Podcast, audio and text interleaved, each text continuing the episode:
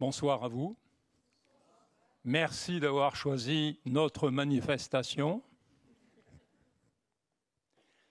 Nous allons procéder de la façon suivante. Nous allons lire et dire en alternance. Euh, en alternance également, soit à la table, soit euh, au pupitre. Voilà. Et puis, on terminera par un échange rapide entre nous et avec vous si vous avez des questions à nous poser. Euh, ça se passera très, très facilement, très aimablement. Pierre Vinclair, Jacques Darras.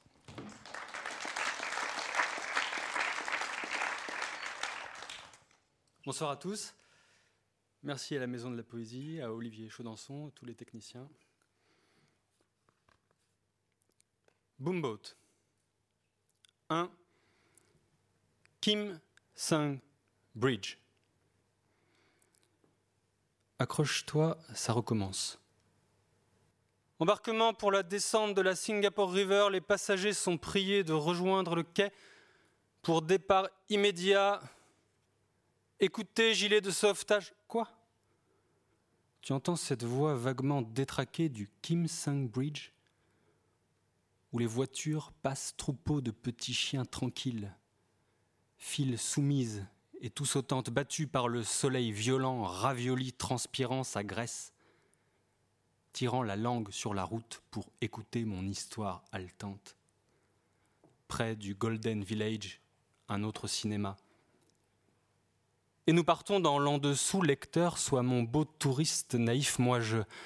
Bateau sobre et pensif d'Arma Bumbo, suis massagie, soit spectateur assiste passivement à la revue du poème glissant entre les doigts du temps. Regarde. De l'autre côté du pont, à l'ouest, vers le Zion Riverside Food Center, coule un cours d'eau. Canal Alexandra. L'eau sort de notre côté avec le nom qu'on donne à la forme d'une ville, la Singapore River. Une source est donc un pont avec un nom. Toujours se lève arrière le vent avec le fantôme de Salut-le, Tan Kim Sung. Ah, beau moderne, écoutez mon histoire alerte remontant le long du détroit de Malacca, où naquit en 05 un mois. Connais ou pas Malacca? C'était le Singapour d'autrefois sur la côte ouest malaise où se croisaient Chine, l'Inde et l'Europe par route pointillée de vaisseaux surchargés. Avant de m'installer à Ville du Lion dans les 1820 et fabriquer de ma fortune comme un chemin dans le milieu de vie, d'après l'Alighieri traversant la forêt primaire d'une jungle profonde, gare à Laurent-Houtan, bâti Kim Sung et compagnie, etc., etc., et enrichi fondait école chinoise gratuite en 57, puis donnait 13 000 dollars pour construire les premiers. C'est vrai qu'il a l'air riche, le spectre, flottant, tel Jésus sur les eaux avant le départ de la jonque portant paletot bleu, un éventail chinois où paysage et poésie discutent mystère, une peau glabre, sous un œil torve entrepreneur. Réservoir d'eau, et c'est ainsi que la fontaine de l'Esplanade fut offerte d'honneur par le gouvernement en 1882, et donc, donc ce j'y viens, j'y viens con de nom d'un pont de... Imagine les conques à l'inauguration comme si nous y étions au milieu des pipes d'opium et des flonflons. Mon cher ami, j'ai connu l'époque bénie où Sir Thomas Stamford Raffles transforma l'île marécageuse occupée par les Orangs-Lots, le peuple des nomades, des nomades sales, dormants, sous une voile dans les mains cruelles de la nuit, un peuple de pêcheurs. Six gypsies, Wikipédia Dixit, et Abdullah bin Abdul Qadir. Ils étaient comme sauvages, fuyaient dans leur esquive dès que quelqu'un s'approchait d'eux. S'ils n'avaient pas le temps de fuir, plongeait dans l'eau, ne, réapparaissant que lorsqu'il n'y avait plus personne. Vois le genre d'animaux farouches qui vivaient dans la cité-État avant qu'elle soit civilisée. Avec les mêmes mots, négociant avec le sultan malais de Johor, l'autorisant à faire de l'île un port franc, Raffles, sacré taureau ailé, qui font d'un cours d'eau un canal, d'une rivière un pont, d'un corps tout simplement un homme marié, comme toi ou moi. Regarde, à l'ouest, encore ne sont plus ces informes marécages les innommés d'avant le gros commencement, mais les villages peuplés des mannes chinoises entassées. Un batelier.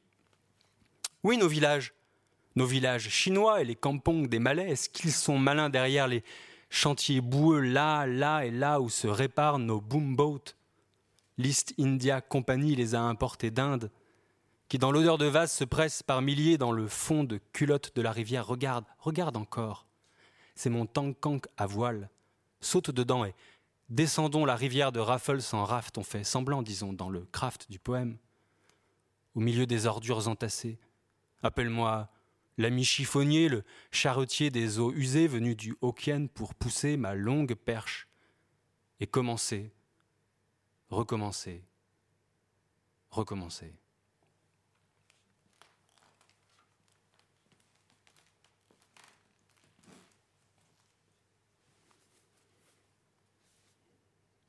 Soixante-neuf rivières et fleuves.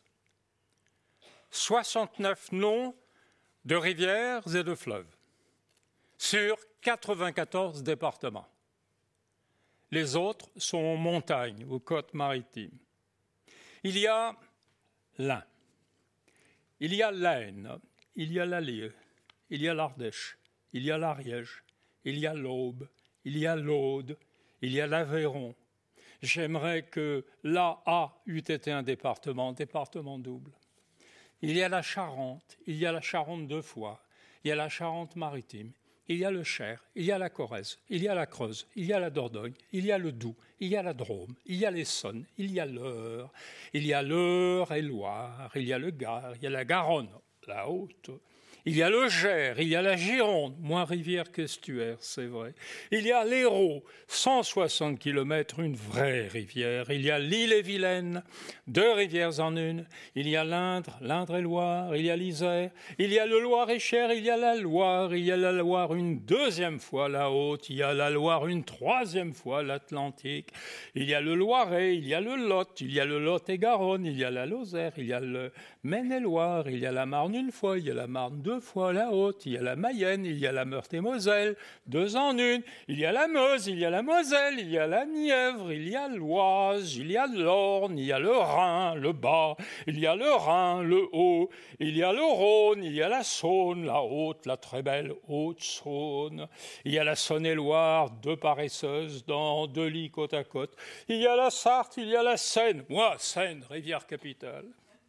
La Seine une fois maritime, la Seine deux fois avec la Marne, la Seine trois fois à Saint-Denis. Il y a les Sèvres, elles sont deux. Il y a la Somme, j'y sommeille. Il y a le Tarn, un second Tarn, avec la Garonne. Il y a la Marne une troisième fois, son Val. Il y a l'Oise, autre Val. Il y a le Var, il y a le Vaucluse, il y a la Vienne, la simple, et encore la Vienne, la haute. Il y a Yonne, il y a Yonne. Ah, la douce révolution Comme la France peut être doucement révolutionnaire quelquefois. La meilleure part de la France est dans sa liquidité. Coule-toi. Écoule-toi, délie-toi dans ton lit, flotte dans l'écoulement du fil du temps, pense à toutes ces rivières qui eussent pu devenir départements, milliers de milliers de départements, Micro-département, Micronésie départementale, quel exotisme.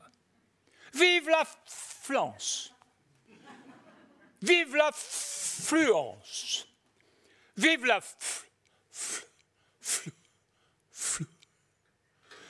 Et mon héros s'endort après avoir compté tous ces départements.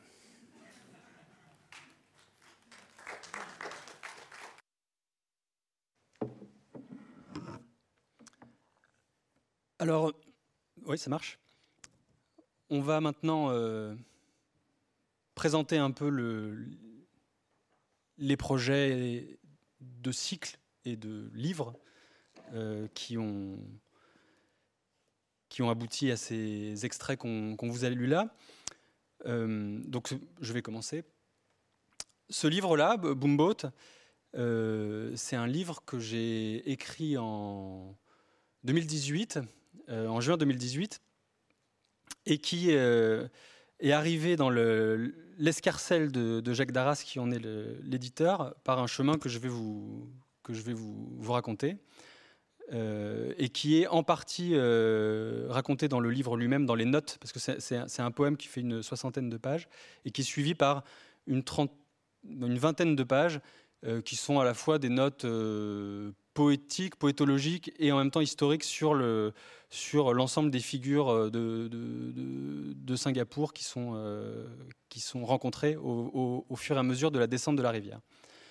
En fait, en 2018, j'habitais à Singapour depuis un an et hum, j'avais le projet de faire une descente du Mekong. Euh, le Mekong, il passait, enfin, l'embouchure du Mekong était à 1000 km au nord de, Singapour.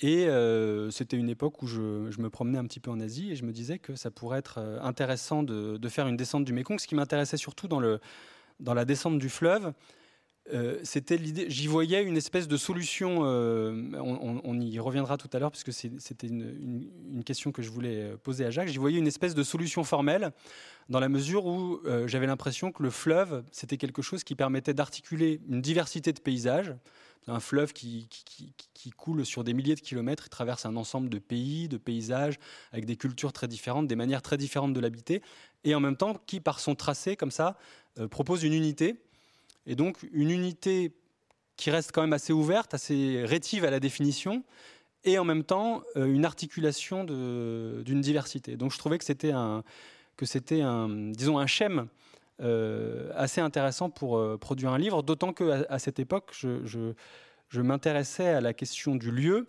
et à la manière dont on peut considérer que le, lieu euh, peut être une, manière d'aborder de la manière la plus humble et la plus comment dire matérielle la question de la valeur. C'est-à-dire on, est, dans un endroit et il y a des choses dans, cet endroit qui prennent du relief et qui se mettent à compter pour nous et j'avais l'impression que la tâche de la poésie pouvait être de recueillir comme ça euh, ces, éléments de, valeur qui, sont, qui nous entourent dans notre vie quotidienne, mais qu'on ne prend pas forcément en note. Et donc, au croisement, à l'intersection de ces deux problématiques, disons une problématique poétologique de, euh, de tirer une unité ouverte d'une diversité de paysages et puis d'une problématique, disons, euh, éthique, de repérer dans ce qui nous entoure des éléments qui ont une valeur, le fleuve, ça m'apparaissait quelque chose de très important, puisque le fleuve, euh, avec euh, son, bassin versant, distribue la vie, le, territoire des vivants, les conditions de possibilité de la vie, et donc me semblait être l'élément le, plus, matériel et le plus concret d'une éthique, matérialiste. Voilà. Donc j'étais parti comme ça mais de manière très abstraite, puisque j'habitais pas, pas au, bord du Mékong, et ça restait comme ça un petit projet euh, idéal, disons. Jusqu'à ce que je rencontre, euh, rencontre une publication euh, sur Facebook d'un philosophe qui s'appelle Laurent de Sutter, qui était, en train de, qui était en train de composer un livre de philosophie de la logistique. Et dans ce cadre-là, il, collectait tout un ensemble de matériaux qui pouvaient, qui pouvaient lui permettre de, produire ce livre. Et parmi les matériaux qu'il voulait collecter, il y avait les matériaux autour des grands ports. Et il disait, euh, moi, j'ai pas de j'ai pas de matériaux sur Singapour. Euh, je vois pas comment je peux parler du port de Singapour alors que c'est un lieu euh, qui est extrêmement important. Le port de Singapour, c'est actuellement le deuxième plus gros port du monde.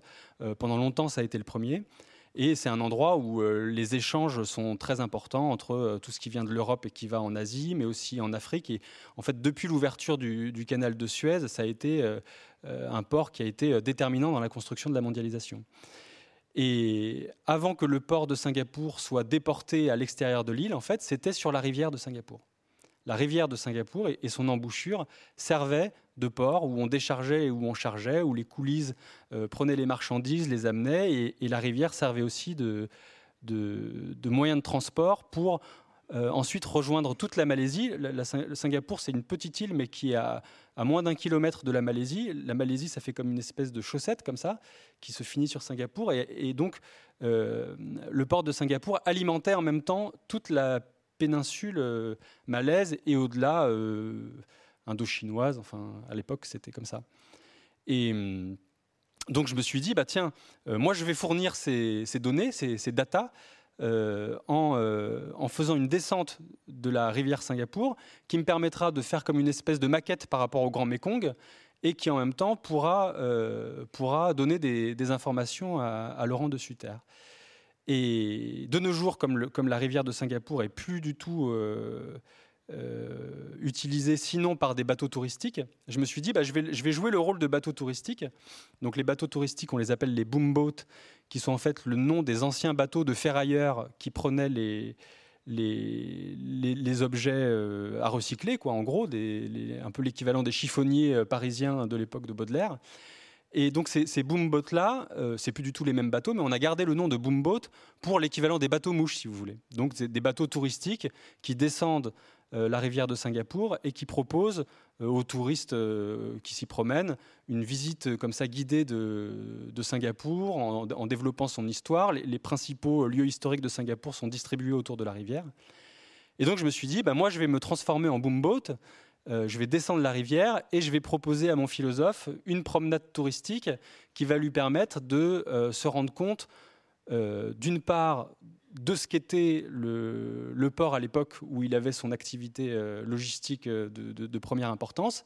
Donc ça va être en même temps un voyage dans l'histoire et en même temps ce qu'il est devenu, c'est-à-dire un lieu de un lieu de, un lieu de récréation essentiellement, c'est-à-dire des promenades touristiques, euh, des bars euh, beaucoup euh, chéris des, des, expatriés australiens, ce genre de choses-là.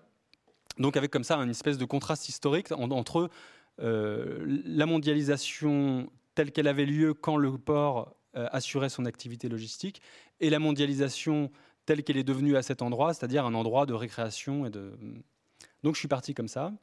Et euh, j'ai descendu cette rivière. Mais j'avais le, le, sentiment qu'avant de le faire, il fallait que je me muscle un petit peu, et que je me muscle, disons, poétiquement.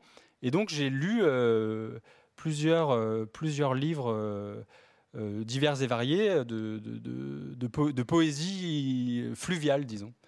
des livres de Patrick Barvaldois, Alice Oswald, etc et euh, des livres de Jacques Darras dont je connaissais le, travail depuis les, publications euh, chez l'Arbalète euh, dans les années 2000. moi, j'aime la Belgique. Et, donc, c'était l'époque où Jacques publiait une nouvelle édition de, du grand poème de la Maille en huit volumes, et le troisième venait de sortir. Et donc, pour pouvoir l'étudier de près, j'ai demandé un service de presse euh, au Castor Astral et j'ai étudié euh, ce poème-là. Et c'est comme ça que je suis rentré en contact avec, euh, avec Jacques. Et qu'une fois, fois le poème étant achevé, assez naturellement, du coup, je, je, lui, ai, je lui ai proposé. Voilà. Et donc, ce, ce, poème a été, dans un deuxième temps, annoté par Claire Ching.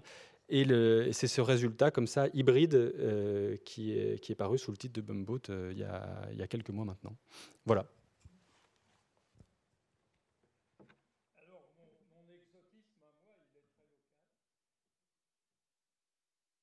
Oui, c'est vrai. Donc, euh, j'ai écrit mon texte, en fait, là. Pierre l'a parlé, et le sien.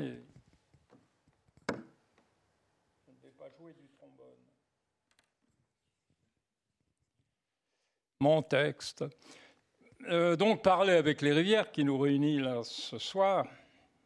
Depuis le tout début des années 80 du siècle dernier, sur la longueur de près de 40 ans, j'ai composé un poème prenant pour référent un petit fleuve Picard long de 37 km qui se jette dans la Manche, laquelle entre Calais et Douvres mesure exactement la même distance, soit une étonnante symétrie fluviale et maritime. Ce fleuve se nomme la Mai. C'est un fleuve, en effet, en langue française, en ce qu'il n'est l'affluent de personne, comme l'est la rivière, là où l'anglais et l'espagnol, river ou rio, confondent les deux. La brume de ses origines philologiques s'éclaire dans son cas d'un ruissellement familial d'homonymes tels de bras multiples, mais coffre à pain ou pétrit le boulanger, mais aussi mais belle jeune fille bruxelloise, mais, verbe de puissance soumise à consentement en anglais, mais se prononçant maille avec l'accent du sud-ouest, devenant unité de lien ou grandeur acceptable, acceptable pour un poisson, etc. Après avoir replié mon petit fleuve natal au fond de ma mémoire au lendemain de la Seconde Guerre mondiale, et me voyant contraint d'émigrer sur un plateau dépourvu d'irrigation, je découvris très vite qu'il y avait assez peu de poèmes fluviaux en langue française, en dépit du nombre incalculable de rivières à travers le pays. Symptomatique fut pour moi à l'adolescence, le fameux bateau ivre de Rimbaud, si vite échappé à la Meuse ardennaise pour s'ébattre dans un luxuriant exotisme colonial, avant de revenir piteusement vers sa flash indigène. Je me formulais plus ou moins consciemment le désir de me comporter un jour, à sa différence, en voyageur existentiel sédentaire, prenant la planète pour ma cour d'école et la grandissant aux mesures et à mesure de mon savoir. Par suite, je dus chercher mes modèles ailleurs qu'en français, à la confluence du Mississippi et du Missouri, à Saint Louis, chez T.S. Eliot, sur les rives du Passaic à Patterson dans le New Jersey avec William Carlos Williams, mais plus encore peut-être en traversant l'East River à New York avec Walt Whitman. Tous sédentaires à leur façon, l'a-t-on assez remarqué? J'avais à domicile, me dis-je, à portée de regard et d'écoute, de non moins grands fleuves, tellement plus vastes et calmes qu'impétueux à commencer par l'Escaut, dont la source est en Picardie et qui, pour moi, contrairement à la version d'un Franck Venaille, loin de s'enfoncer dans la nuit et la boue, s'éclaire à mesure qu'il progresse de peintre en peintre vers son embouchure, Watteau à Valenciennes, Van Eyck à Gand et finalement Rubens à Anvers. Je voulais des fleuves joyeux, lumineux, tous tournés vers l'échange social et commercial. Outre l'Escaut qui naît donc en Picardie, à deux pas de sa petite sœur Somme, du côté de Saint-Quentin, il y avait un peu plus loin la Meuse, que j'avais tellement envie de démilitariser, en y trempant jusqu'à les décolorer les enseignes de Jeanne d'Arc ou de Charles Péguy la Meuse épousant très intimement le Rhin à Rotterdam, où des taxis d'eau jaune bumboats sautent à sa surface sous un pont nommé Erasme. Rien, croyez-le bien, ne fut facile. À peine avais-je embarqué que je fus bousculé, submergé par les vagues, drossé à des milles et des milles de moi-même. Il est tard aujourd'hui, alors que je reprends difficilement pied sur mes plages vespérales. Heureux malgré tout que mon petit fleuve soit resté tout ce temps mon guide spirituel de joie et d'humilité, que mon poème n'ait pas dévié une seconde de sa confiance ouvrière initiale. J'ai l'impression quelquefois que la mer est devenue ma nouvelle identité, mon passeport insubmersible. À l'été 2022, j'ai cependant cru d'un coup m'être totalement fourvoyé. Dans la gigantomachie climatique où nous entrions, le feu du soleil semblait devoir l'emporter à jamais sur la fraîcheur de l'eau. Incendies au sud, assèchement général des rivières. Pour la toute première fois, la mai, la Mara, était desnuda, mise à nu. Lit obsédément boursouflé crevassé de plaies, histoire de poissons asphyxiés inondant les journaux, nous étions brusquement mis au banc de la nature. Plus de sens au vivant, extinction de l'espèce poème. D'urgence, il convenait de se muer en humble et simple citoyen, recourir au sens civique Je n'étais pas surpris, moi qui n'ai jamais dissocié mon art poétique de la réalité. Cette fois, c'était l'inverse. La réalité se dissociait des mots. Très banalement, je téléphonais au service administratif des mairies traversées par la Mai. Réponse. Adressez-vous par écrit au maire. Nous ne pouvons rien vous dire. L'eau en France est un objet administratif, donc inabordable, donc d'aucune transparence. Un comble, non? Pour qui voudra aller plus au fond des choses, je renvoie à un rapport en date du 24 novembre 2022, rédigé par une commission sénatoriale spéciale sous ce titre non dénué d'humour. Éviter la panne sèche. Huit questions sur l'avenir de l'eau. J'en fais résumer. Il existe six agences de l'eau en France correspondant à six bassins hydrographiques. Le mien regroupe l'Artois et la Picardie. Ces agences sont chargées de la gestion des ressources et du partage de l'eau. Ce n'est pas tout. La Direction régionale de l'environnement et du droit au logement, DREAL, contrôle de son côté, on se demande bien pourquoi, le débit des rivières. Il y a par ailleurs des polices de l'eau relevant de la direction départementale du territoire, DDT, ou de l'Office français de la biodiversité, OFB. Il y a encore des schémas directeurs d'aménagement et gestion de l'eau concernant chaque région, SDAGE, tout comme des schémas spécifiques pour chaque rivière, SAGE. Il y a la gestion des milieux aquatiques et des inondations, GEMAPI, confié aux instances locales. Enfin, couronnant le tout, a été institué un comité national de l'eau, CNE, composé de 166 membres, lequel se décline en comité local de l'eau, CLE. Cela déborde de tous côtés, j'arrête. Comment faire pour redonner transparence et lucidité aux fleuves et rivières corsetés par un tel embrouillamini d'instances juridiques contradictoires? Je ne suis pas du tout sûr qu'il conviendrait, comme le proposent certains mouvements écologistes, de les doter d'une personnalité juridique propre, à l'image de ce qu'ont fait les Néo-Zélandais pour le fleuve Maori Wanganui, ou les Inuits québécois, les Inuits avec la rivière Magpie.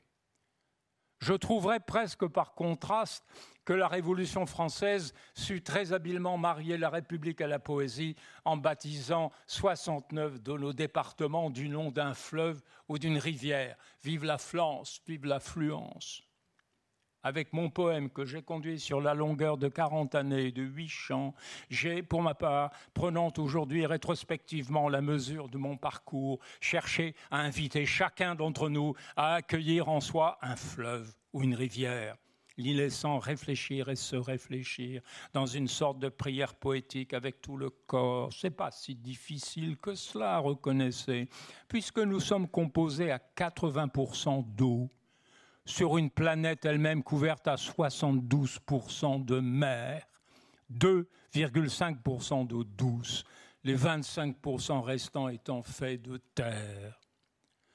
Depuis toujours, j'ai conçu la poésie comme une affirmation fragile en première personne, mêlant aussi bien savoir que critique et émerveillement. À l'issue de l'été 2022, j'ai donc réexaminé mon propre poème, ma propre somme, en posant un diagnostic médical sur son inspiratrice, la mais j'ai rédigé un court texte, sorte de post-scriptum illustré de gouache, intitulé Je suis une rivière, par confluence des verbes suivre et être. Je sais pertinemment qu'un poème se multiplia-t-il sous huit versions de lui-même est destiné à rencontrer peu d'écho dans notre monde contemporain, mais je sais aussi qu'un poète n'a pas à avoir peur ou honte de faire tribune civique de son chant. Je crois surtout que la poésie, comme le cycle de l'eau, prend directement sa respiration dans la continuité, la circularité, la fluidité de la vie sur Terre.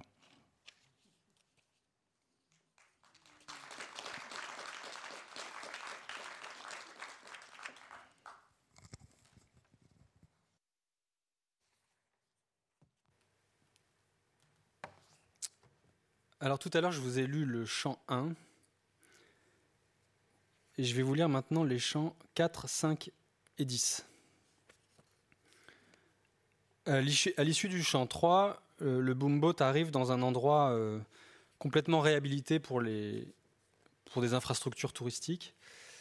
Et euh, face à cette espèce de vernis posé sur la réalité, décide de bifurquer pour se rendre à la Bibliothèque nationale de Singapour pour avoir accès aux archives concernant la rivière.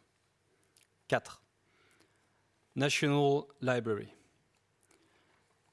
Sur mon boomboat lecteur petit automobile sublime, le bitume est sur Hill Street à gauche, trace, jusqu'à l'immeuble avec tes pneus de caoutchouc de la Bibliothèque nationale, le vent chaud dans la face.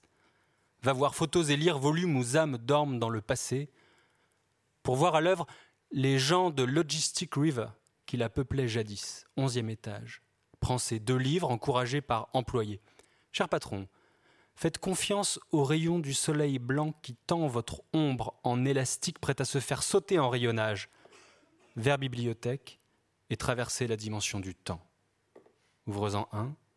Découvre qu'en 1982, Linda Berry voyait des entrepôts, des chantiers navals avec les lunettes du passé sur les qui feraient bien marrer nos Australiens, énormément marrer. Destinés à réparer des camions et des stigmates Fonderie en activité ne se trouvant pas loin, elle note l'érection des tours nouvelles. La réparation des bateaux étant l'activité principale du Robertson Quay avant l'assainissement. Et les boomboats pleins de déchets, mes frères, poussés par d'humbles chiffonniers, mes frères, avinés sur la fière rivière ravinée, fée verte polluée, déchets dessus, déchets dessous. Les autres passagers, découragés, demandent tu sens comme ça pue? Tu pétris de la boue, dis-tu quand est-ce que ça fait de l'or? J'offre un joli quatrain en dédommagement. Un caressé de végétation tropicale, où les voitures qui traversent rotent leur esprit de fumée, séparés de la cendre des nuphars. Et c'est un pont. Que dis-je? C'est Clemenceau Bridge. 5. Pulau Saigon. Et là, quelque chose d'incroyable pour l'archiviste fourrant son nez dans des endroits où tous les jours il passe car son vélo est un vaisseau muni d'œillères au niveau du guidon d'aisselle. Jusque dans les années 80, il y avait une île sous le pont Clémenceau, Pulau Saigon. J'ai questionné Azira de la Singlet Station qui me répond Pulau Saigon? Pulau You sure? Car Pulau veut dire île en malaisien. In Singapore, in our river, fut ensuite drainé et rattaché à Havelock Road et dont les vieux entrepôts délabrés furent démolis, écrit Linda Berry en 1982. Plus on remonte vers Kinsen Bridge, où la rivière fait coude soudain, voire le champ 1, où les berges ne sont plus de béton, où tournent toujours les sampans, où s'ouvrent les champs grands près d'un temple bouddhiste. Je traficote un peu car aujourd'hui la rivière s'enfonce dans une gorge de béton à trois entrées et disparaît sous une dalle au-dessus de laquelle on construit le métro qui filera l'année prochaine, comme si une ville se rendait compte qu'elle avait plus de dimensions. Plus, les familles vivent dehors, à l'air libre. Mais je ne veux pas faire demi-tour.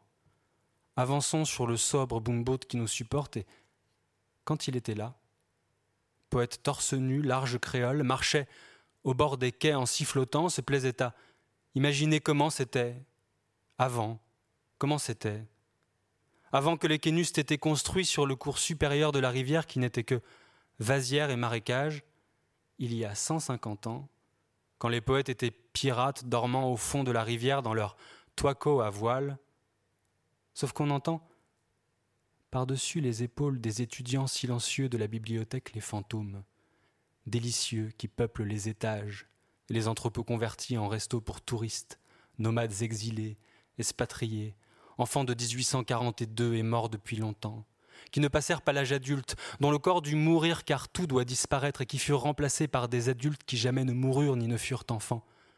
Tu peux les voir courir le torse nu le long du quai, jouer de leurs ballons de chiffon gris, comme dans des photos de douaneaux. Tu les entends? Les esclaves. Il ne parle jamais dans les films, muets où les boomboats transportaient le charbon jusqu'au bateau dans l'embouchure congestionnée, de l'huile de palme, du caoutchouc, qui voyageait gratuitement dans les bateaux de Chine, qu'on rangeait sur le quai et qu'un entrepreneur prenait à l'armateur. Ils travaillaient ensuite gratuitement jusqu'à rembourser leurs billets. Tu les entends? Les coulisses qui tirent sur un pouce-pouce des marchandises qu'ils ont déchargées des bateaux courant dans Chinatown de marchand en marchand, pendant que les marchands se ruent sur les femmes du Japon avant de s'affaler, offerts par pipe d'opium aux douleurs de la nuit. Tu les entends Les réparateurs qui aiment les bateaux et parlent dans ton rêve le seul langage que tu comprends, celui des réparateurs de vélos, car on ne pénètre dans l'histoire que par des métaphores. Tu les entends? Les marchands au gros durian, épices, mangues, marchands de camphre, marchands de caoutchouc, marchands de cigarettes, marchands de livres et d'huile de palme, et les marchands d'étain des mines de la Malaisie, qui se déversent sur Singapour comme au fond d'une chaussette, depuis qu'entier le monde veut acheter de quoi manger dans des boîtes de conserve. Tu les entends, les prostituées, tu les entends, elles crient dans les étages des shop houses de Chinatown. Quinze hommes pour une femme, quinze hommes, avec ou sans plaisir, putain, sans plaisir. Armateurs et marins qui laissent leurs bateaux pour les baiser et s'affaler dans les fumeries aussi, tu les entends? Quoi Quoi? Les hommes de la mafia, le cœur des sociétés secrètes et les colons qui tiennent de grands discours, My God, qui font l'apologie de ci ou critiquent cela, qui jouent des bulles de mots depuis que le canal de Suez, en souffrant, fait passer tous les bavards du monde par Singapour. Et le capitaine Wally, errant, avec son grand bateau, dans la solitude des chemins pèlerins, à, barbe blanche, sans navire ni maison, se souvenant que la première fois qu'il vint à Singapour, ce n'était qu'un village, des pêcheurs, quelques huttes érigées à la va comme je te pousse, et tout ce qui est fragile, la vie, face à l'assaut des mers, la nostalgie, franchement, qu'est-ce qu'on en a à foutre?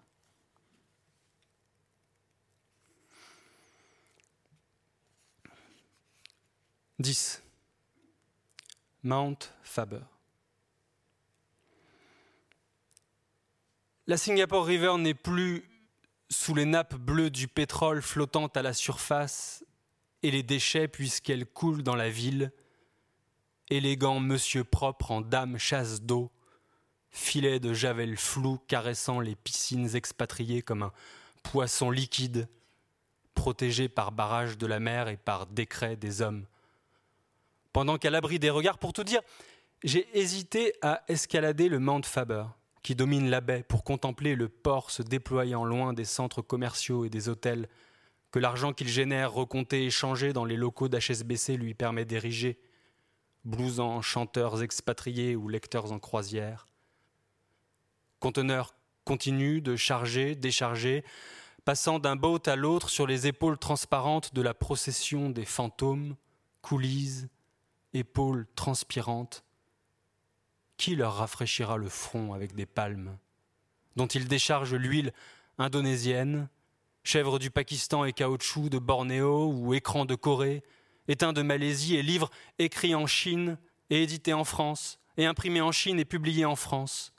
Pattes et chaises, murs et enclos du monde passant en pièces détachées la vie de milliards d'hommes empaquetés, déplacés par la bigue aveugle en sifflotant. De là, on voit ces grandes rues, grues comme une armée d'oies en ferraille, jouant à Rubik's Cube avec les conteneurs, pour le, spectateur, ignorant qui regarde depuis la butte Singapour sous les sous-vêtements. Manié par l'ingénieur malin dont le dos ne ploie pas, mais franchement, tu en apprendras plus en écoutant une vidéo YouTube. De toute façon, je ne suis pas au Mont Faber. On n'y voit rien. Et moi, je voulais juste descendre la rivière assouplie par la vague, jouer avec les osselets des morts quelconques comme les cordes d'un piano d'orchestre, quel concerto avant de m'arrêter. Voilà. Le voyage est fini. Sans nef, n'importe où viennent les fous tristes auront rangé leur appareil photo. Que s'est-il passé? Il ne s'est rien passé. Rien donc n'aura eu lieu, sinon le léger sifflement d'un homme descendant la rivière à vélo, voulant te faire croire qu'il pouvait remonter le temps. Un poème d'allégorie muette. Sur la plage, l'enfant ignore le bateau qui vogue au loin bourré jusqu'à la gueule, comme est plein le seau du château de sable. Au large, le bateau n'a pas vu cet enfant à terre malgré son conteneur de jouets. Escargot dont la coque est sans légende, offert contre un tas de billets de banque. On décharge au port, et le père charge l'enfant sur le porte-bébé, il pleure, la mère a nié le château déjà. Où je nous jette enfin, toi et moi, l'océan dans lequel nous plongeons joyeux et maladroits, barbotant dans l'écume comme des cochons d'élevage, finalement libres, qui retrouvent les leurs effrayés, hésitants, hilars dans une clairière au milieu des chevaux tranquilles, bateaux immenses parqués sur l'océan, qui vient frapper leurs longues côtes, splash, splash, et nous recouvre, splash.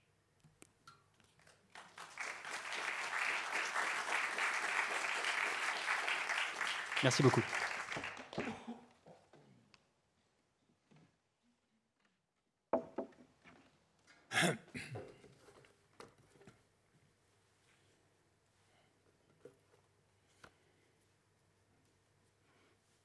D'abord, euh, extrait de l'anthologie qui a pour titre L'indiscipline de l'eau, publié en 2016 chez Gallimard. Le poème qui s'intitule L'indiscipline de l'eau, une seule phrase, beaucoup de virgules.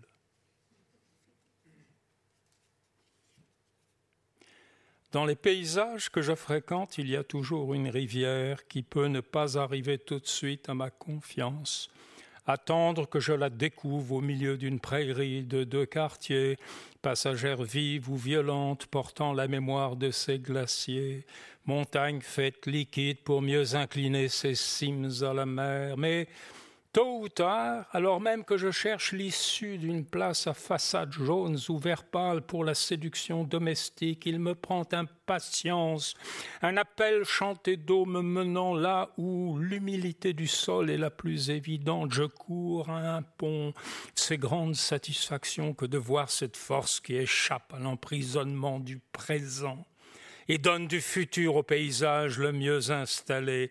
Je ne suis pas sourcier ni adepte du noisetier qu'enfant je courbais en arc ou tendre une corde et une flèche dont la pointe montait rarement au ciel. Mais la flèche de l'eau m'indique sa trajectoire avec une certaine qui me choisit.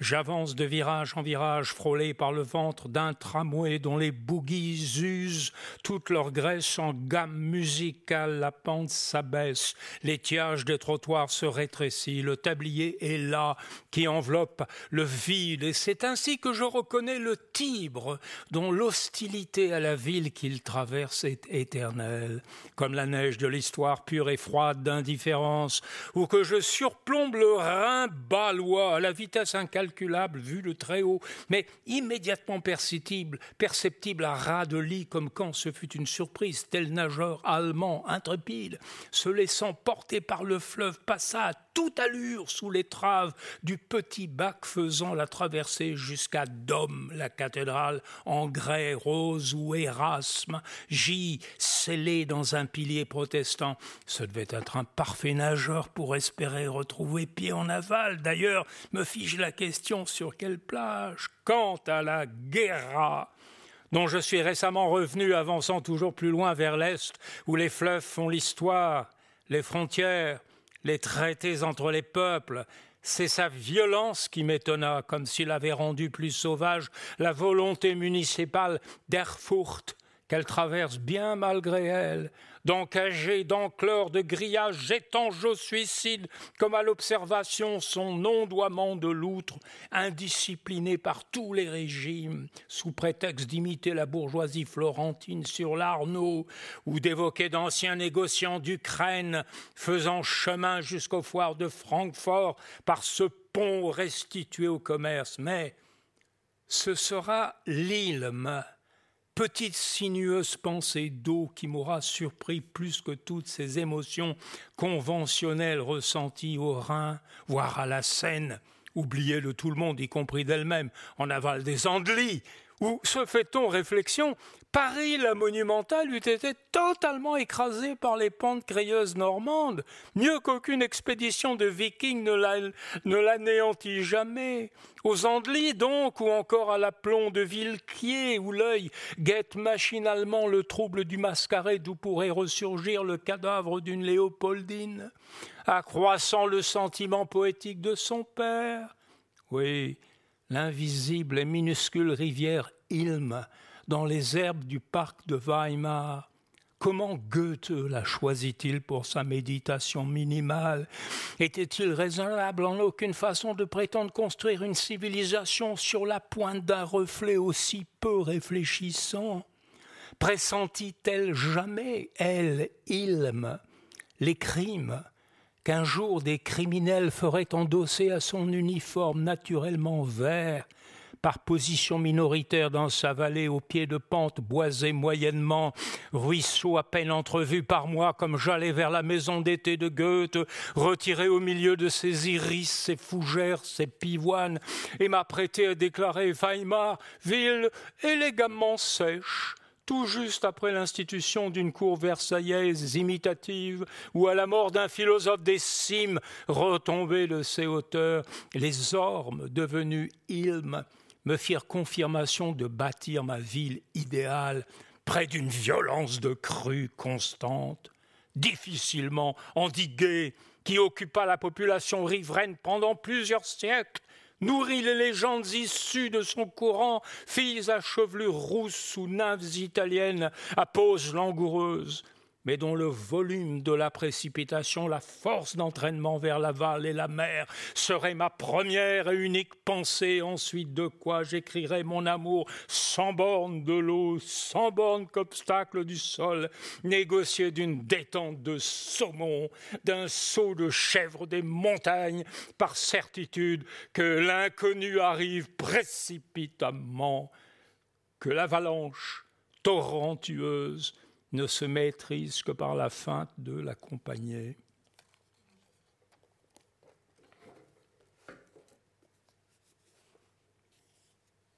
Extrait de La mer réfléchie, deux paragraphes de Débiteur de la mer. Il ne se passe pas de journée que l'image d'une rivière ne me traverse l'esprit. Au milieu d'une foule parisienne ou dans la solitude de l'écriture devant mon ordinateur, une rivière se présente qui ne s'est pas annoncée.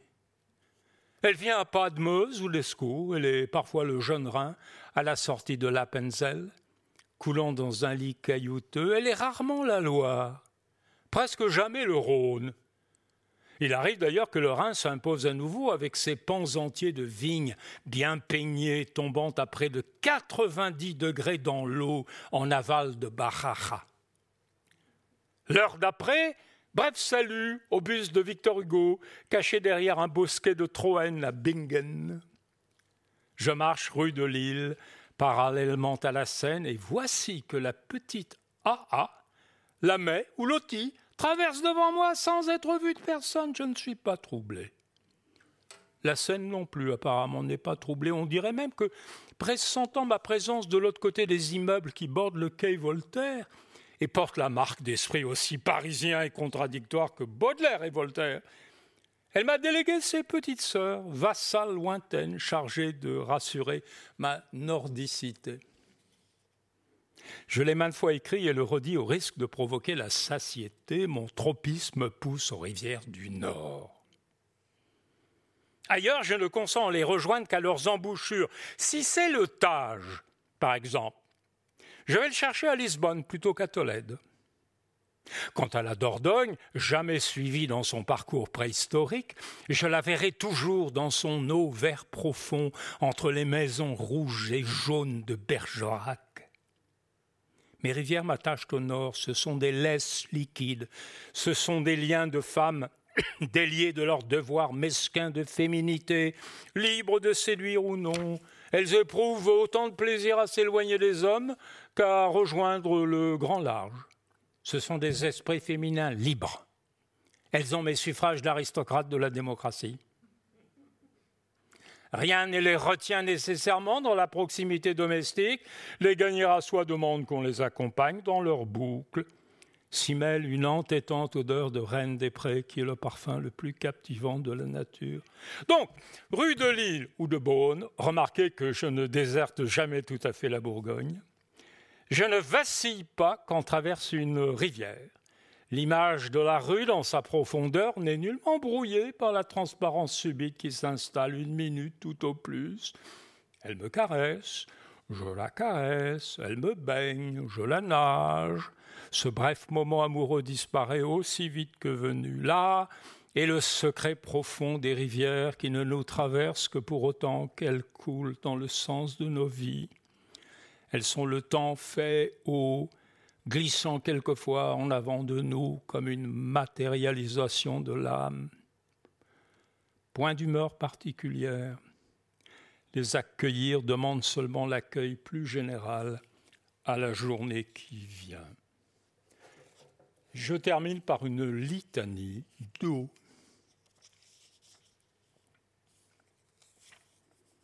L'eau lave, l'eau efface, L'eau est l'effacement. L'eau est la terre qui s'efface. La terre s'efface dans un souffle d'eau. La terre s'efface devant la venue de l'eau.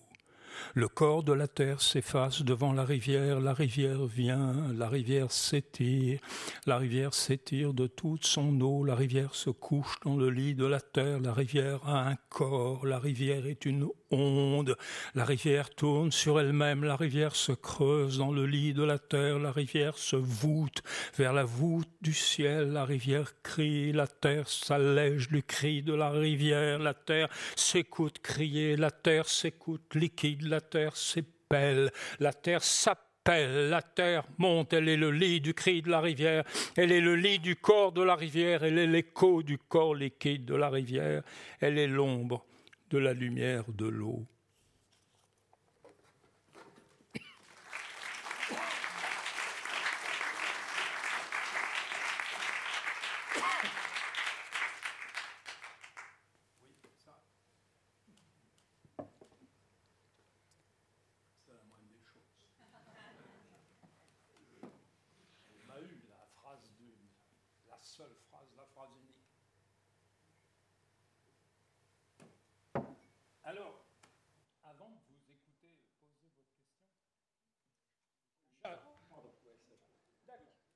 Avant de vous écouter poser votre question,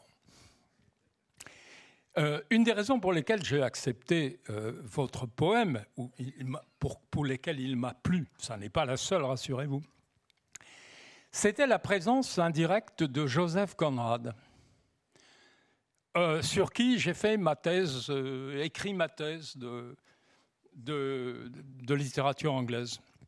Et j'ai vu, et je me suis dit, tiens, il n'y a pas beaucoup d'écrivains français qui connaissent le nom de Raffles.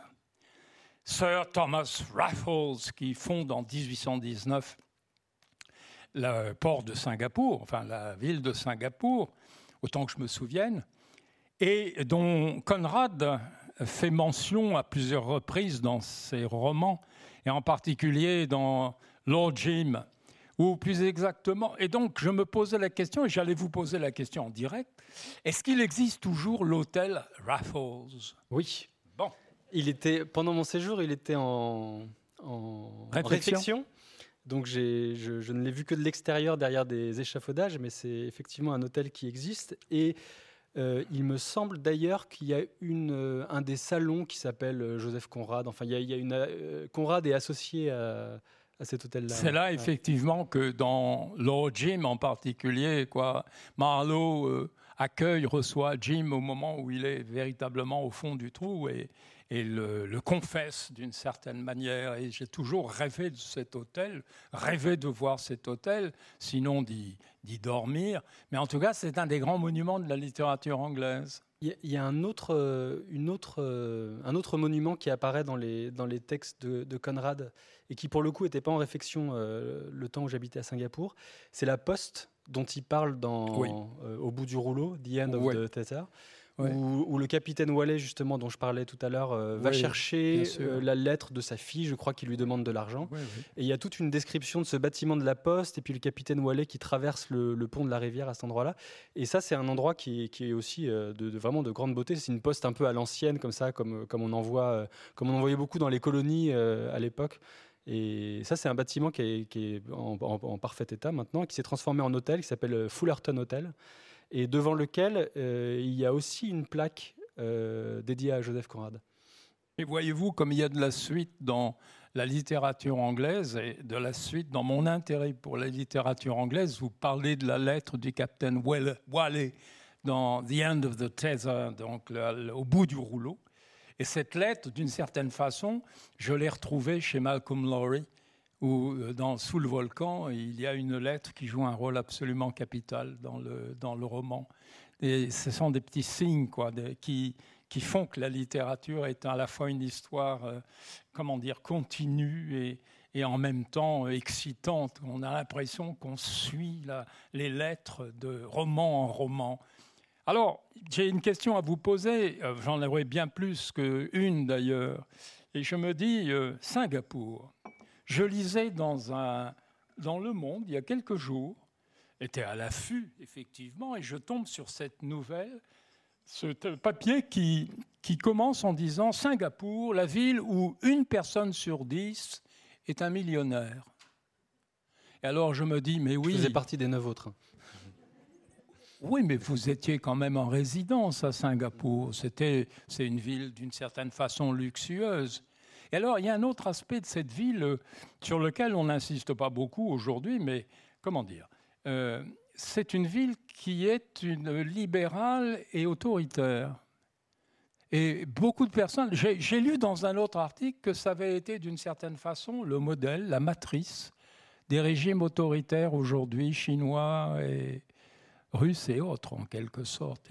Il y a eu un, un, comment dire, un, un, dictateur, quoi, d'une certaine façon. Li Kuan Yu? Li Kuan Yu? Li Kuan. Comment on dit? Li Kuan Yu. Li Kuan Yu. Enfin, en fait, on peut dire comment. Je non, non, mais c'est comme ça. J'aurais dit You parce que c'est Y E W. W qui a régné pendant 30-40 ans et, qui en a fait vraiment un truc à poigne. Et, maintenant, c'est son fils. Donc c'est une dynastie. Mais sauf qu'ils sont élus, en fait. Ils ont. C'est une démocratie. C'est une euh, démocratie dynastique. Dynastique. Ah ouais, c'est pas mal. Et là, je pense que les élections sont pas vraiment truquées, mais c'est que, en fait, il a le parti qu'il a fondé, ce, type-là. Il, bon, il a eu, il a, il a eu un. C'était difficile pour lui parce que la Malaisie euh, et Singapour ont été colonisés pendant longtemps, euh, notamment par les Néerlandais d'abord, Anglais ensuite. Voilà. Hein. En fait, avec les guerres de Napolé... avec les guerres napoléoniennes, euh, les Néerlandais qui, dominaient euh, toute, l'Indonésie et tout ça ont laissé la place aux Anglais. Et Raffles est venu s'installer. Raffles qui était gouverneur de Sarawak, de Java ou de Sumatra, je sais du Sarawak, ah ouais, et est venu s'installer euh, à, Singapour. Et mais c'était sous domination anglaise. Et une fois qu'il y a eu la deuxième guerre mondiale, en fait, tout ça, toute la péninsule malaise, qui était à la base un ensemble de sultanats indépendants, mais sous domination anglaise aussi, en tout cas complètement corrompu par les Anglais qui mettaient des, ports de commerce. Euh, tout ça s'est fait envahir par les Japonais jusqu'en 1945. Et quand les Japonais sont partis, bah, la question de la colonisation euh, ou de la décolonisation s'est posée, c'est-à-dire est-ce qu'il y avait encore une pertinence à ce que ce soit les Anglais qui soient là? Et euh, il y a eu pendant une dizaine d'années comme ça des tractations pour savoir comment il fallait gouverner ces États-là, et notamment qu'est-ce qu'il fallait faire de Singapour, qui était un port qui appartenait euh, à l'Angleterre beaucoup plus que les autres sultanats euh, euh, malaisiens. En plus, à Singapour, il y avait toute une immigration chinoise d'une part et sri-lankaise d'autre part, qui faisait que la démographie était très différente de la Malaisie, qui était à majorité musulmane. Et donc, il y avait un, problème, disons, géopolitique de, de qu'est-ce qu'on va faire de ces États-là et est-ce qu'ils peuvent être indépendants, etc. Et pendant quelques années, l'hypothèse a été de rattacher Singapour à la Malaisie. Oui ça n'a duré que deux ans à cause des problèmes euh, religieux et, interethniques. Il y, avait il, y a, eu des, mm, des, émeutes, etc., avec des morts. Et euh, Lee Kuan Yew, qui était donc dans, cette, dans, les, dans les partis politiques, euh, etc., a été celui qui a mené Singapour vers l'indépendance. Donc il a été considéré un petit peu comme De Gaulle chez nous, comme une espèce de sauveur qui arrive et qui, et qui assure comme une espèce de, père du peuple la, possibilité de l'indépendance. Et comme c'est une époque où Singapour, justement grâce à son port, s'est développé à une, très grande vitesse, alors que la Malaisie, qui était juste à un kilomètre, restait un peu stagnante dans, sa, dans, sa, dans son économie, il a été complètement porté par les Trente Glorieuses locales comme étant euh, vraiment un héros. Euh. et donc quand il est parti, euh, quand il est parti du pouvoir, il a écrit un best-seller, enfin un peu la Bible singapourienne qui s'appelle From Third World to the First, donc du, du, ah tiers, du tiers monde. très prémonitoire d'une certaine manière. Du, tiers monde au premier monde, pour dire que Singapour était. Premier rang, quoi. Ouais, pour dire que Singapour était devenu une économie florissante en partant du, tiers monde. Et, pendant très longtemps, il est, il est resté dans le, dans le souvenir des Singapouriens. Qui c'est un petit peu ce qui se passe en Chine en ce moment avec, euh, avec Xi Jinping.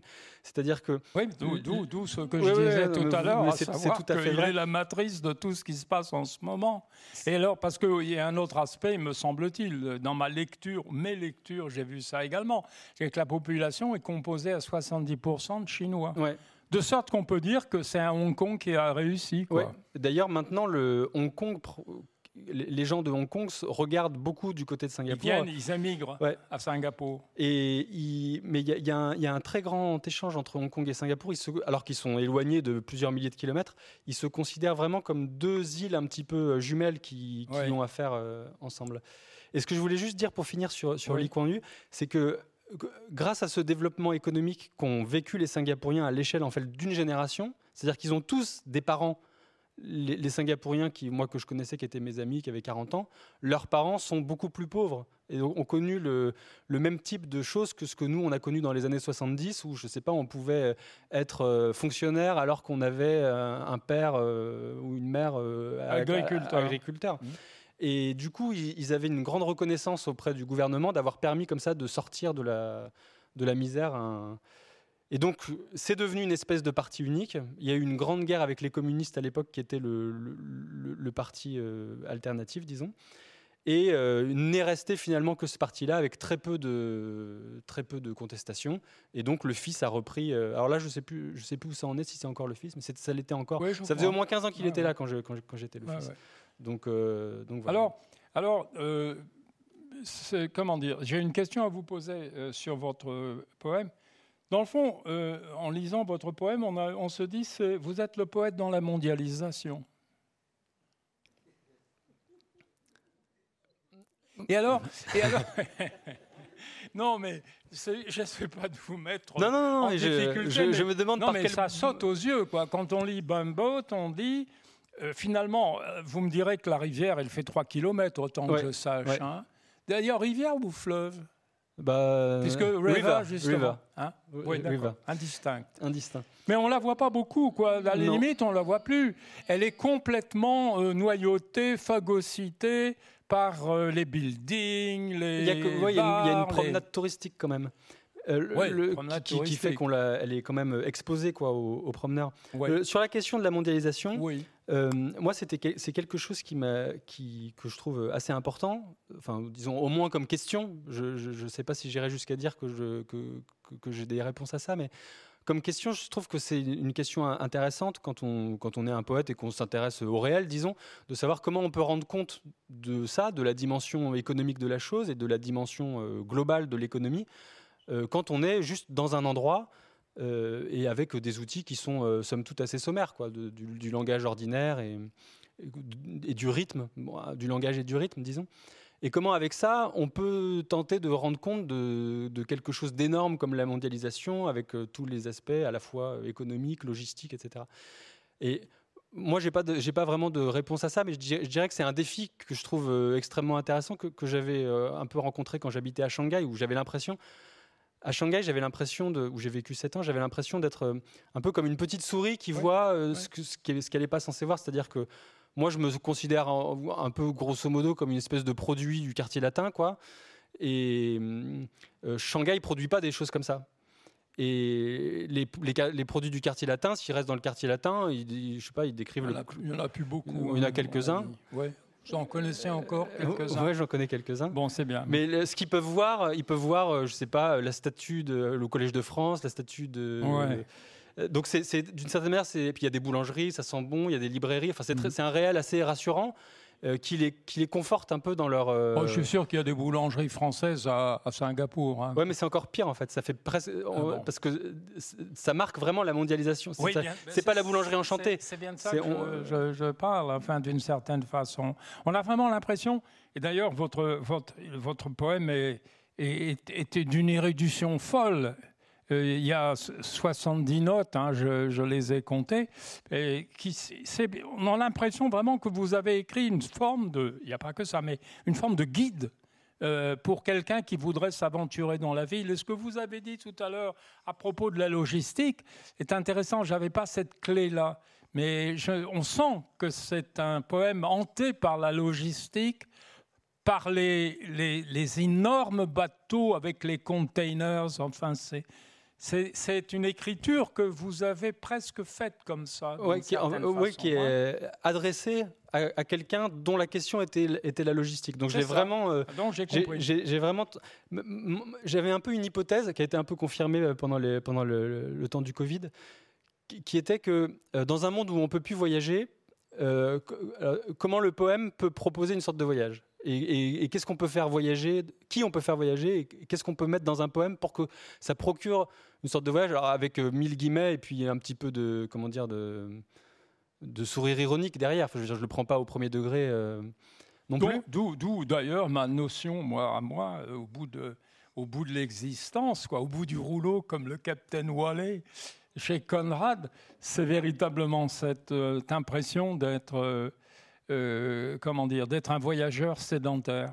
Un voyageur, comme nous tous, d'ici quelques, quelques temps. Certes, on prendra encore l'avion pour aller vérifier que ce qu'on a vu sur Internet est bien conforme dans la réalité. Mais peut-être plus, en fait. Mais même, peut-être hein. plus, quoi. on, est là, quoi. On est dans un métavers euh, euh, qui, qui, nous guette, quoi, qui, nous, qui, qui est autour de nous.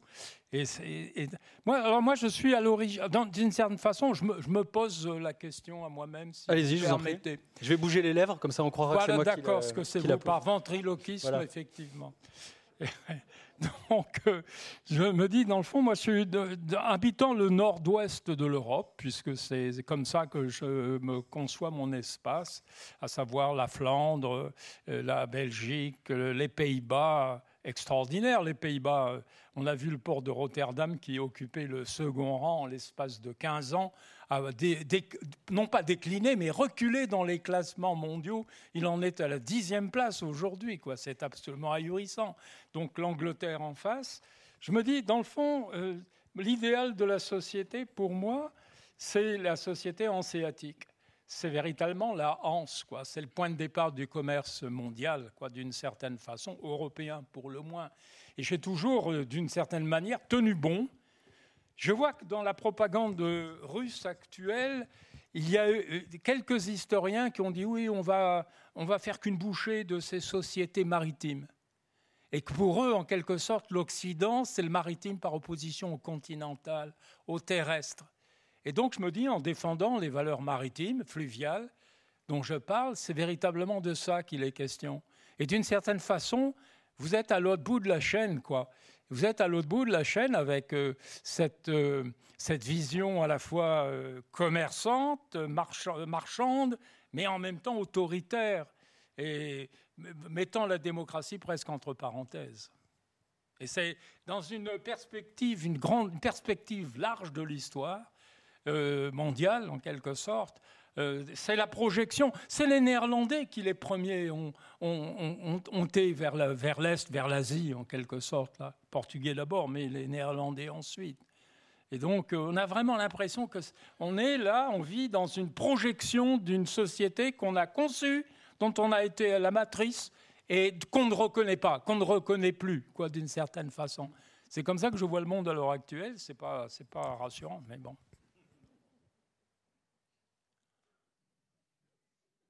Voilà.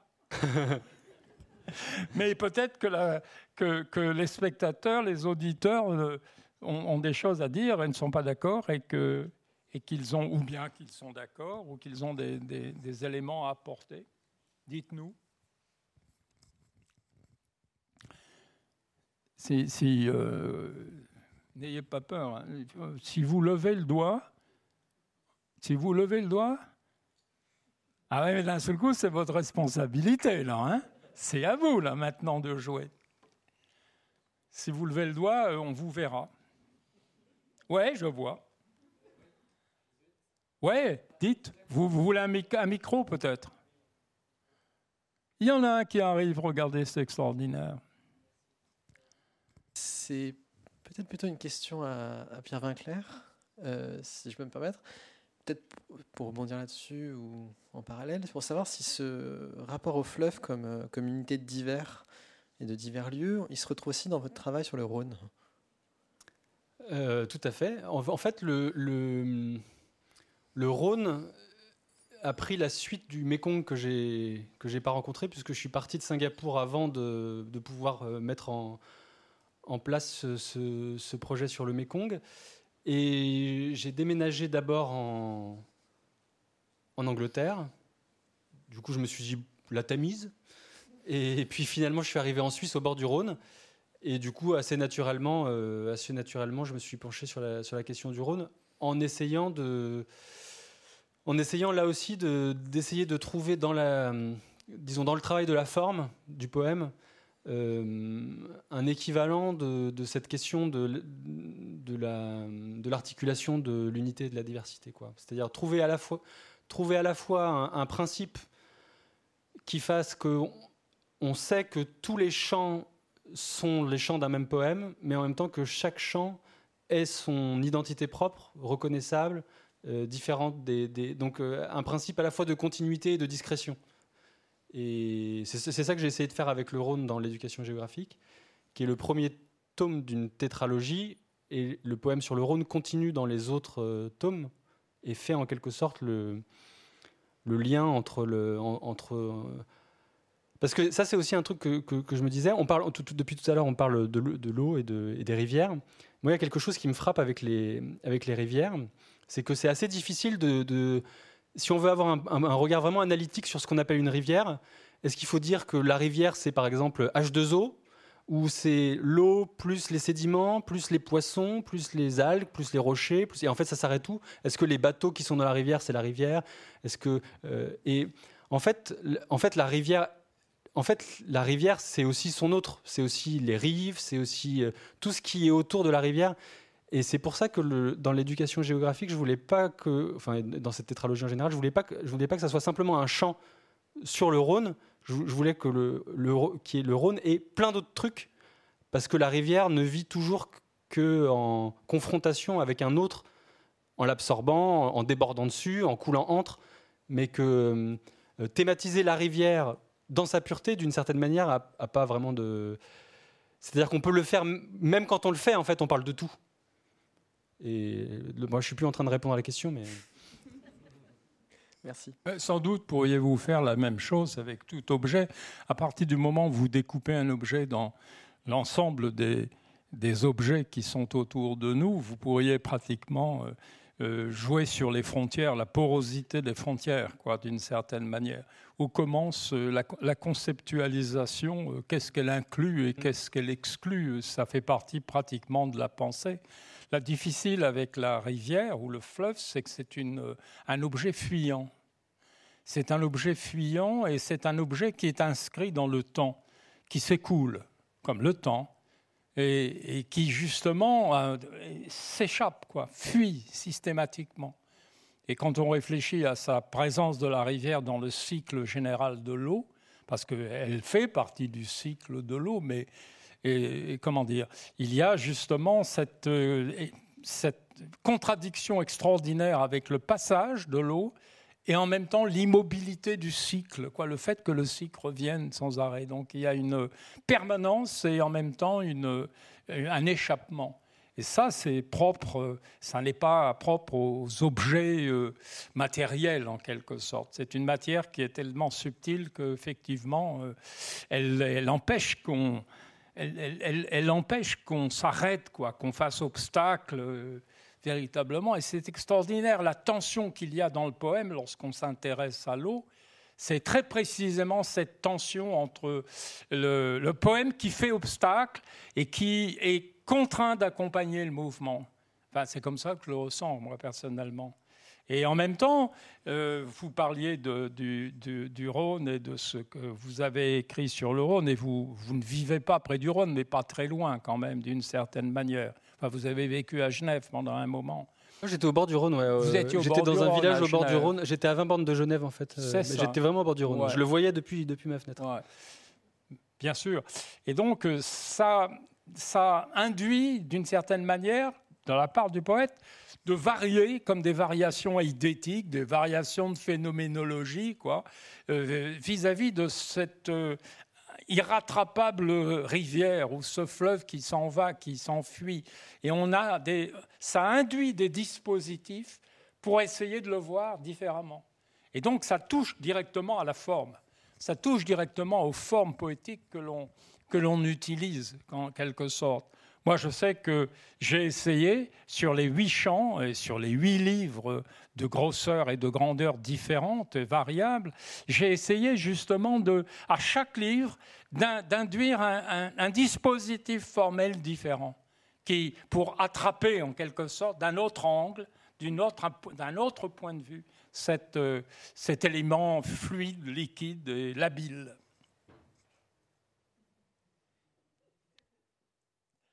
Autre question Oui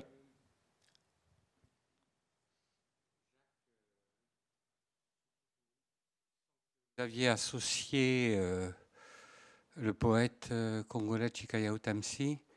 Vous aviez associé le, vous aviez sur le poète Chikaya Utamsi, poète congolais, un moment. C'était un ami de. Ah, je n'entends pas. Je, commence à être drôlement. alors c'est moi qui parle. C'est euh, terrible. Je vais me lever, aller vers vous. Non, non, non, et non. Faire du lip reading. Vous, vous, aviez associé, je ne sais plus dans quel poème, euh, le Congo en tant que fleuve, ah euh, de par le poète euh, Chikaya Utamsi. Oui, que j'ai bien connu. Oui, que vous aviez connu par l'intermédiaire de, Daniel Delas. Oui, aussi. oui, vous connaissez. Ben oui. Eh, je sais, puisque l'un de vos amis qui est décédé, depuis, m'avait dit que j'étais un poète africain. Oui, c'est ça. Bon. donc je voudrais poser, par rapport à la, la mondialisation, mais aussi la colonisation, la question, euh, dernièrement on a réfléchi, on a fait travailler un petit peu sur écrire le fleuve Congo après Conrad, donc après le cœur des ténèbres, bien, sûr. Euh, est-ce qu'on remonte le fleuve ou est-ce qu'on le descend? Et il y a un poème, essai de Chikaya Utamsi, La source, pas si vous connaissez. C'est même assez tardif où il, euh, il, attaque un petit peu l'idée du aux sources, justement. On ne remonte pas comme, euh, comme Rimbaud, il faut le descendre. Et comme dit un autre poète euh, congolais, il faut se défenestrer dans la mer. Donc, sur ce courant-là, on peut dire, est-ce qu'il, sur le, les, fleuves, voilà, est-ce qu'il faut les, les les explorer jusqu'à la source, au contraire les, les, descendre? Moi, je pense qu'il faut les explorer dans les deux sens. Vous me direz que concernant le mien, qui fait 37 km, c'est assez facile. Oui, c'est un Je peux le faire presque en une journée. Enfin, je pouvais le faire presque en une journée. Aujourd'hui, c'est moins, fréquent. Mais pour ce qui est du Congo, euh, c'est un obstacle extraordinaire, quoi c'est un obstacle extraordinaire. Il, euh, comment dire, Chikaya, euh, est-ce qu'il a écrit Oui, il a écrit, il a écrit une suite de poèmes sur le Congo, le, sur le, fleuve lui-même. Pas, pas que vous sachiez. Il est toujours présent, mais le, et Sonny Laboutansi non plus n'a pas écrit sur si, le. Si, si, si. il, y a, il, y a, un texte sur le. Sur le Congo. J'avais rassemblé d'ailleurs une sorte d'anthologie des des écrivains congolais sur le ah. Congo, comment ils voient le Congo justement. À l'intérieur d'une série justement sur le Conrad, et moi, je voulais montrer comment les Congolais eux-mêmes voyaient leur fleuve. Quoi, Bien sûr. Et il y a un, auteur anglophone, euh, son nom m'échappe à l'instant, c'est un grand romancier, qui et il a écrit également sur le Congo de Conrad. Il faudrait m'aider à retrouver son nom. Je ne l'ai pas en tête en ce moment, mais... Moi non plus, oui. Ben, écoute, on peut en parler un peu après. Ce sont des, fleuves... je ne sais pas ce qu'on peut faire devant des fleuves pareils, quoi, parce que nos fleuves européens sont finalement assez maniables, si je puis dire. Oui, ben, on connaît la, aussi bien Chicaya que, que Sonny Butancy quand ils ont découvert la Seine. Et euh, ils avaient appris à l'école, euh, la fleuve est arrosée par cinq grands fleuves, etc. Et ils rigolent parce qu'ils disent Ah bon, vous appelez ça un fleuve? Évidemment, quand on est allé un peu, on connaît le fleuve, il fait 3, 3 km de large. le fleuve, c'est pour. je suis très impressionné en ce moment, vous me direz que je rapporte à l'actualité, mais je suis très impressionné par le, la vue euh, partielle et, du, du Dniepr qui, effectivement est un fleuve qui fait dans sa largeur moyenne un kilomètre de large et qui explique beaucoup de choses de la situation actuelle. Et je me dis, oui, ça y est, euh, là, c'est la, la, conception classique du fleuve comme étant une frontière. Oui, comme étant, pendant très très longtemps, les fleuves n'ont été que des frontières. Oui, oui, oui. Et, le, travail d'un poète, le travail d'un poète, c'est un, travail qui, paraît, euh, me semble-t-il, peut-être un peu superflu, c'est le cas de le dire. Mais euh, c'est de faire angle droit avec cette conception des frontières, c'est-à-dire de restituer la continuité des frontières. Ah oui, c'est la, question des poètes congolais qui sont qui sont dans des deux capitales euh, de chaque, de, chaque côté les plus proches du monde, on dit, et, et, pour eux, il y a cette espèce de pont que doit opérer la littérature, bon, et la musique aussi d'ailleurs, euh, entre les deux rives, quoi. Il y a un, poète qui est très sensible à ça, vous le connaissez peut-être, c'est surtout un romancier. Il fut mon ami de Cagne à Henri IV, puisque vous citiez Henri IV, c'est Henri Lopez. Ah ben oui, c'est un ami. Henri Lopez, lui, est véritablement un habitant ah ben, C'est lui qui a théorisé un peu cette question du pont, du pont entre les deux Congos, du pont culturel, enfin du, bien sûr. Oui, oui, oui, je, on et se connaît. et en ce qui me concerne, une des raisons pour laquelle je m'intéresse tellement à l'histoire du Nord au sens large du terme, c'est que la Somme, euh, qui est la ville, qui est la rivière que vous connaissez et qui a donné son nom au département, fut très longtemps une frontière entre le, la Flandre, les comtés de Flandre, de Bourgogne et les Habsbourg, Charles Quint, mhm. qui flanquent une, une fessée formidable au roi de France à Saint-Quentin, et donc euh, c'est Philippe II plus exactement, son fils à Charles Quint. Et donc, en France, la, défaite de Saint-Quentin n'est connue de personne. En Espagne, elle a donné lieu à la construction de l'Escurial.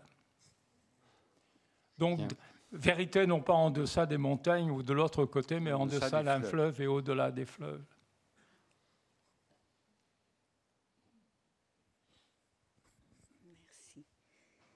Oui, je pense que c'est pas Bachelard qui, qui nous contredirait. Euh, il y a dans l'eau comme dans le feu, quelle, que soit sa dimension, et vous l'avez dit pour le fleuve, une puissance, donc une puissance courante et une puissance, une puissance limitative. Est-ce que vous qui avez écrit sur les pics, est-ce que vous aviez conscience, même en parlant d'une eau qui n'est pas, qui n'a pas l'étendue des grands fleuves du Congo dont on parle, euh, de, l'épique. Et, en l'écrivant, est-ce que vous avez conscience d'écrire un poème épique?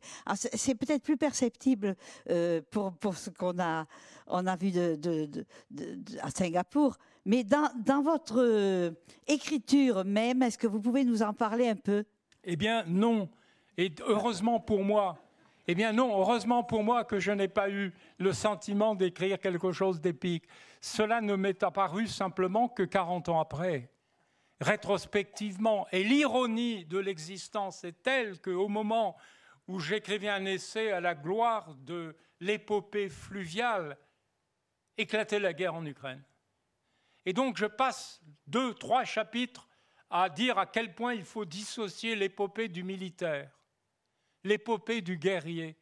Et que c'est ça qui, d'une certaine façon, depuis la nuit, non, pas depuis les Grecs, depuis Homère, jusqu'à Victor Hugo, la légende des siècles, qui est essentiellement une légende des guerres, qui est un poème on ne peut plus guerrier et qui d'une certaine façon a armé les consciences des petits républicains à l'école. Je pense à ma grand-mère qui savait Victor Hugo par cœur et qui me l'a récité, mais qui euh, innocemment, naïvement parlait des soldats de l'an 2, parlait de la retraite de Russie. Enfin, c'était absolument. Les... Donc j'ai eu l'épopée militaire infuse dans le sang. Elle m'a été infusée. Et mon travail aura consisté à, essayer, euh, chimériquement bien entendu, à essayer de déplacer, déceler ce lien entre l'épos, la parole, la grande parole, et la guerre, en quelque sorte. Et au moment où j'ai cru y arriver, revient la guerre en Europe. J'aurais de quoi vraiment être désespéré. D'ailleurs, désespérés, nous le sommes tous.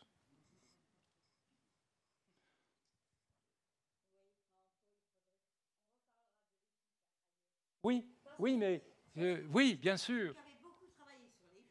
Vous avez travaillé sur les pics. Bon.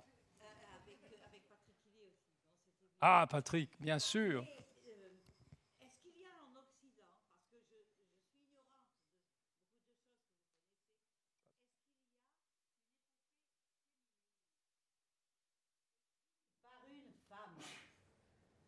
En Asie, il y en a, au moins deux bien connus. Parce que la question se pose par rapport à la guerre et par rapport à la vie et ce que la femme apporte à la vie. Est-ce qu'il n'y a pas un obstacle à l'olympique euh, en ce qui concerne la femme? Je me pose vraiment la question. C'est pas un obstacle, c'est-à-dire d'une certaine façon, c'est une comment dire, c'est une incompatibilité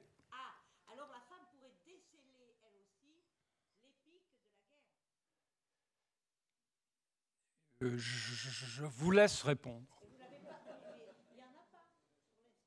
À ma connaissance, non. À ma connaissance, non. Je vais très très vite dans, le, dans la littérature euh, anglaise. Euh, les femmes sont essentiellement romancières. Euh, vraiment romancières, essentiellement. pour la littérature française, à ma connaissance, leurs épopées, car c'est un mot très contesté, euh, c'est un mot. Euh, vous, Pierre, vous avez euh, écrit votre thèse sur l'épopée et le roman? Moi, je pense à Anne, Carson. Anne Carson, elle a un travail qui, elle travaille justement elle a cette tempérament épique. Elle, est nourrie. Elle est nourrie des Grecs. Oui, puis elle fait des livres qui ont quand même une, qui hmm. sont dans, un dialogue avec les Grecs, mais qui, sont, qui ont aussi une ambition à la fois euh, narrative. Euh, alors, c'est pas, pas l'épopée au sens euh, ancien, mais l'épopée au sens ancien, c'est une forme collective qui est ni masculine ni féminine. Est-ce que Homer est un garçon? Oui, ça, on ne sait pas. non, il y a une théorie selon laquelle c'était une femme. Oui, bien Je ne sais plus quel est l'écrivain anglais de la fin du 19e siècle qui, avait, qui a bâti tout son livre sur Homer. C'est celui qui a écrit euh, Irwan. Je ne me souviens plus son, mais son maître livre, c'est Irwan. Oui, oui. le, nom de l'auteur nous échappe. De la même façon, euh, un fragment d'épopée en lien avec la rivière, c'est Alice Oswald. Exactement. Alice Oswald, d'ailleurs. Euh, qui... va être traduit en français par euh, Sabine Wynne dans quelques. Et qui a été traduite en partie dans l'anthologie de poésie britannique. Je m'en profite pour dire qu'il vient de sortir chez Gallimard et des poètes contemporains au tournant du siècle, l'Angleterre poétique au tournant du siècle. Et il y a deux poèmes de Alice Oswald, qui est considérée comme une des, poétesses euh, importantes, intéressantes à suivre dans le, la poésie anglaise actuelle. Et qui a écrit un livre qui s'appelle Mémorial et qui est une réécriture de l'Iliade. Donc pour la, pour la question de, de l'épopée. Eh ben, voilà, vous avez une réponse. Mémorial. Un début de réponse. Un embryon de réponse. Peut-être que l'image n'est pas bien choisie, mais bon. C'est que le langage devient extrêmement difficile hein, à manier, à manipuler à l'heure actuelle. Hein. J'ai vu, j'ai vu tout récemment, et je souris parce que je sais quelqu'un que ça va amuser ou que ça n'amuse peut-être pas du tout, qu'il y a une campagne dans la banlieue de Pantin pour débaptiser Pantin et l'appeler Pantine. Je croyais que c'était un, canular. Pas du tout. J'ai vu des affiches euh, pour Pantine.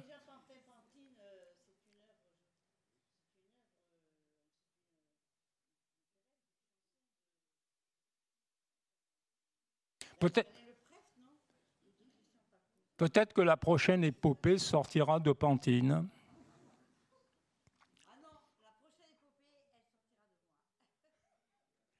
C'est une conclusion. Merci à vous. Merci tous beaucoup. et toutes. Merci Pierre. Merci.